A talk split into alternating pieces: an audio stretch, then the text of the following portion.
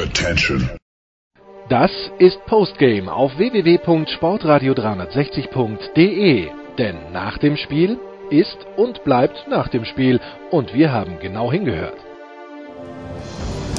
Nach dem 66 zu 86 von Ratio Farm Ulm gegen Ares Thessaloniki spreche ich mit Chris Schmidt von äh, Magenta Sport in dem Fall. Ähm, was hat da heute den, den Unterschied äh, gemacht, dass äh, Thessaloniki nicht nur über die Ulmer drüber gefahren, den direkten Vergleich gewonnen hat, sondern sie zwischenzeitlich wirklich fast schon vorgeführt hat? Also ich glaube, man hat gemerkt, dass äh, die griechischen Gäste erstmal eine tolle Fankulisse hier vor Ort hatten und dadurch auch das Stimmungsbild geprägt haben ab dem zweiten Viertel und dass sie es einfach mehr wollten. Ich muss es so deutlich sagen.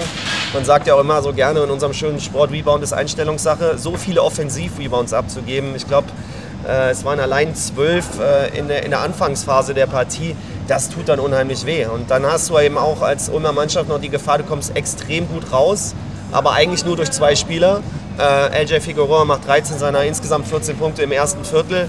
Travian Williams dann auch noch unterstützend mit 8 seiner 14 Punkte, aber danach äh, ist halt ein richtiger Bruch zu erkennen und dann ist es auch meiner Meinung nach zu wenig Intensität, zu wenig Energie. Und äh, mit Juan Núñez fehlt dann auch noch gegen ja, die offensichtlich beste Verteidigung äh, der, des Eurocups. Thessaloniki lässt die wenigsten Gegenpunkte zu.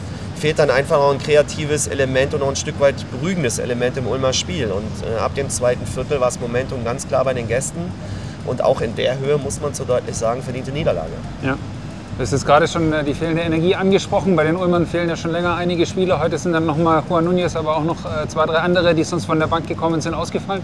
Ähm, muss man da langsam Bedenken haben über die Kürze der, der Rotation, die da noch übrig ist, wenn man auch schaut, dass die Ulmer jetzt Pokal, Eurocup, Bundesliga einfach ein toughes Programm auch vor sich haben? Ja gut, aber man kann, äh, wie heißt es so schön, nicht äh, Wein predigen und Wasser saufen auf gut Deutsch. Und wenn man sich als Ulmer Standort nun mal auf die Fahnen geschrieben hat, mit der Orange Academy auch den jungen Spielern äh, das Vertrauen zu geben, dann finde ich es auch konsequent und gut, dass man äh, das auch weiter tut. Ist jetzt die Frage, ich weiß nicht, wie lange Juan Nunes, es gibt halt Spieler, die kannst du nicht ersetzen. So, wenn sollte diese Knieverletzung jetzt doch irgendwas Schlimmeres sein, äh, man hat ja da heute noch nichts äh, Näheres erfahren oder du musst mich gleich aufklären, dann muss man, glaube ich, schon auch äh, nochmal in Sachen Erfahrung und Qualitätsspieler nachverpflichten, denke ich, als äh, mit, den, mit den nächsten Aufgaben, die da sind. Aber äh, wenn das nicht der Fall ist, dann finde ich es immer noch sensationell und äh, auch ja, gut so, dass Ulm weiterhin sagt, okay, dann kriegen halt die ganz jungen äh, Spielzeit. Ja. Ich glaube, das exakte Zitat auf der äh, Pressekonferenz war, er ist verletzt. Also mhm. in, in nicht wesentlich mehr Informationen. Okay. Ähm, Jetzt steht äh, der, der Pokal in nicht allzu ferner Zukunft, äh, das, das Top 4 an. Äh, was denkst du, was können die Ulmer jetzt im Moment noch tun, um da irgendwie den Schalter umzulegen? Denn die, die letzten Spiele war schon wenig Energie, deutliche Klatschen zu Hause. Es ging nicht in die richtige Richtung. Ja, du sprichst es an, die Tendenz macht halt Sorgen. Ne? Also auch wenn du dir den Eurocup jetzt nochmal vor Augen führst, sind gestartet mit 8 zu 3. Ja, da war schon viel Euphorie da, auch in der BBL sehr gut gestartet. Also ein bisschen konträr zur letzten Saison, als sie schlecht gestartet sind, dann nochmal qualitativ nachverpflichtet haben auf, auf Schlüsselpositionen und dann so richtig zum Ende der Saison in Schwung kamen. Das heißt dann halt für den Eurocup, sie haben dann, äh, wenn ich das richtig zusammenrechne, aus den letzten sechs Spielen nur eins gewonnen. Äh, stehen jetzt mit 9 zu 8 da, müssen auch noch zittern am letzten Spieltag im Fernduell mit Thessaloniki. Die spielen zu Hause gegen Trento, glaube ich, und äh, Ulm ist zu Gast beim Tabellenersten. Gut, die sind schon durch als Tabellenerster, weiß man auch nie, wen die dann einsetzen. Das ist vielleicht so ein kleiner Hoffnungsschimmer, aber wäre schon bitter, wenn man es heimrecht nach so einem äh, Start in die Eurocup-Saison ähm, auf den letzten Metern dann noch so hergibt. Also, du hast mich gefragt nach dem Pokal. Aktuell äh, würde ich jetzt nicht mein Geld unbedingt auf den Pokalsieger Ulm wetten, aber äh, ich freue mich drauf, werde auch in München sein und äh, ja, die können mich gerne eines äh, Gegenteils äh, ähm, dann widerlegen. Und letztlich sind das aber auch die Spiele, wo du, glaube ich, als Team nochmal, also da wird es nicht an Energie liegen. Die wirst du dann nochmal freisetzen können, weil du weißt, es ist do or die. Du hast die Chance im Halbfinale oder mit zwei Spielen, zwei Siegen einen Titel zu gewinnen. Also da werden sie alles äh, reinwerfen, was geht. Wäre natürlich wichtig, falls Nunes äh, da mitwirken könnte, wäre das gerade äh, gegen die Euroleague-Teams schon ein äh, wichtiger Faktor. Ja. Äh, jetzt hat äh, Anton Gavel natürlich hier in Ulm in seiner ersten Saison den Meistertitel gewonnen. Äh, ich glaube, der ist für die nächsten Jahre frei von jeglicher Kritik und auch gerechtfertigterweise sollte man da ganz, viel, ganz viel Geduld auf jeden Fall in den nächsten Jahren mitbringen. Aber Trotzdem finde ich es ein bisschen überraschend, dass es jemanden, der so intensiv selbst Basketball gespielt hat, dem es letztes Jahr gelungen ist, Mannschaft mit wahnsinniger Energie und Defensive auf die, auf die Platte zu stellen, dass es dieses Jahr nicht gelingt, das, das ranzubringen an die Spieler, einfach das, das Energielevel zumindest hochzuhalten, wenn vielleicht auch bei den Jungen das Talentlevel noch nicht ganz oder die, die Erfahrung noch nicht ganz da ist. Aber wo, wo siehst du da die Gründe, dass es nicht klappt, mehr, mehr Energie auf den Platz zu lassen? Ich würde das gar nicht so, also es ist schon hart ausgedrückt, finde ich. Also ich würde, also erstens weiß ich, dass Torno gerade vor allen Dingen sehr akribisch äh, an der Verteidigung arbeitet. Also jeden Tag wird daran gearbeitet. Dann musst du aber halt auch sehen, was da für Spiele auf dem Parkett stehen. Ein Dadi ist äh, 18 oder 19, ein Jensen ist super jung. Äh, ein Juan Yunis hat es auch mal verdient, mal eine Schwächephase zu haben vor der Verletzung. Vielleicht war er auch schon vorher schon ein bisschen angeschlagen. Also es sind viele Faktoren, wo du einfach auch mit der Fluktuation im Kader zu kämpfen hast, immer wieder andere Spieler, die nicht da sind, dann, dann schaffst du es einfach auch nicht, eine Konstanz äh, reinzubringen. Und dann hast du natürlich auch eine Mannschaft, die ich finde, wie ich finde, sehr mannschaftsdienlich spielt, dadurch oftmals in einen guten offensiven Rhythmus kommt. Und irgendwo, wenn du da halt den Fokus reinsetzt, dann fehlt halt die Energie hinten. Und nicht jeder ist so ein Mentalitätsmonster als Spieler, wie es ein Tono Gavel war. Das ist halt dann auch kein leichtes Beispiel. Und ich glaube, den als Trainer zu haben, mit, mit der auch seiner seinem Willen, gerade auch in der Defensive da nächsten Schritte zu gehen, ist dann auch anstrengend im Training hier und da. Und ich glaube einfach, diese Ulmer Mannschaft ist gerade fertig. Also wirklich fertig. Überspielt ein bisschen, harte Wochen, taffe Niederlagen. Ich meine, zu Hause gegen Tübingen, ey. Du hast hier eine Ehrung von Per Günther und spielst dann so ein Spiel. Also daran siehst du das ja schon. Das sind, das sind einfach Dinge, wo man sich äh, als Außenstehender schon ein Stück weit wundern kann. Aber ich wäre da äh, nicht nur Kilometer, sondern äh, Lichtjahre entfernt von einer Trainerkritik aktuell als äh, also, Anhänger oder auch als ja. Berichterstatter. Um das nicht, nicht falsch ankommen zu lassen, bin ich zu 100 Prozent deiner Meinung. Ich frage mich einfach nur, jemand, der das so gut schon gezeigt hat, der so dafür steht, warum klappt das dann dieses Jahr nicht? Aber du hast die, die Gründe ja, denke ich, denke ich, aufgeführt. Vielen Dank. Gerne.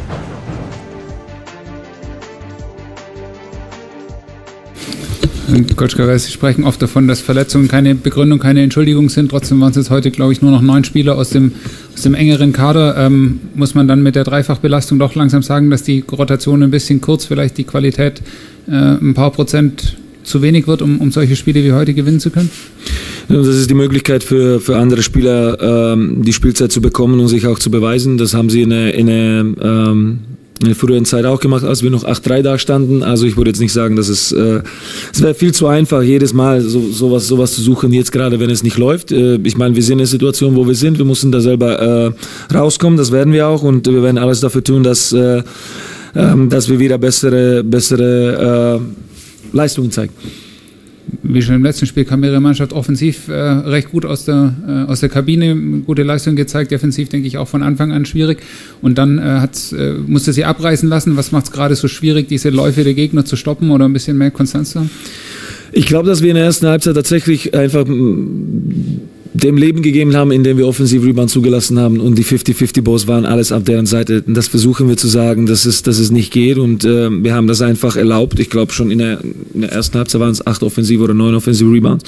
Ähm, offensiv haben wir die Würfe uns gut herausgearbeitet, auch getroffen und dann äh, dann, wenn es äh, nicht gut läuft, dann versuchen wir das äh, offensiv zu drehen. Und das, das ist das, was wir einfach äh, verändern müssen, dass wir einfach aus der Defense unsere einfache Punkte äh, erzielen müssen. Ähm, das muss unser, äh, in unseren Köpfen sein und äh, das sind wir momentan nicht fähig zu machen. Ich meine, ähm, es wird auch jetzt nicht wirklich die Möglichkeit geben, das, das großartig zu trainieren, aber ähm, wir werden das Beste, Beste machen, dass es, dass es besser wird gerade davon gesprochen, dass ihre Mannschaft sehr wenige Fouls hatte. Ähm, gleichzeitig hat äh, Thessaloniki für mich sehr, sehr äh, physisch gespielt, dafür auch ein paar mehr Fouls bekommen. Ähm, hat die Mannschaft da ein bisschen lange gebraucht, um sich auf eine sehr weite Linie der Schiedsrichter heute einzustellen? Nein, weil wir, äh, das Ding ist, äh, wir dürfen keine Ausreden haben. Die hatten mehrere Fouls in der ersten Halbzeit, also deutlich mehr Fouls. Also wir, wir können da keine Ausrede suchen. Die Schiedsrichter haben das auch gepfiffen. Die haben aggressiv gespielt. Wir mussten uns darauf nicht nur einstellen, sondern wir wussten da, was auf uns zukommt. Wir reden von einer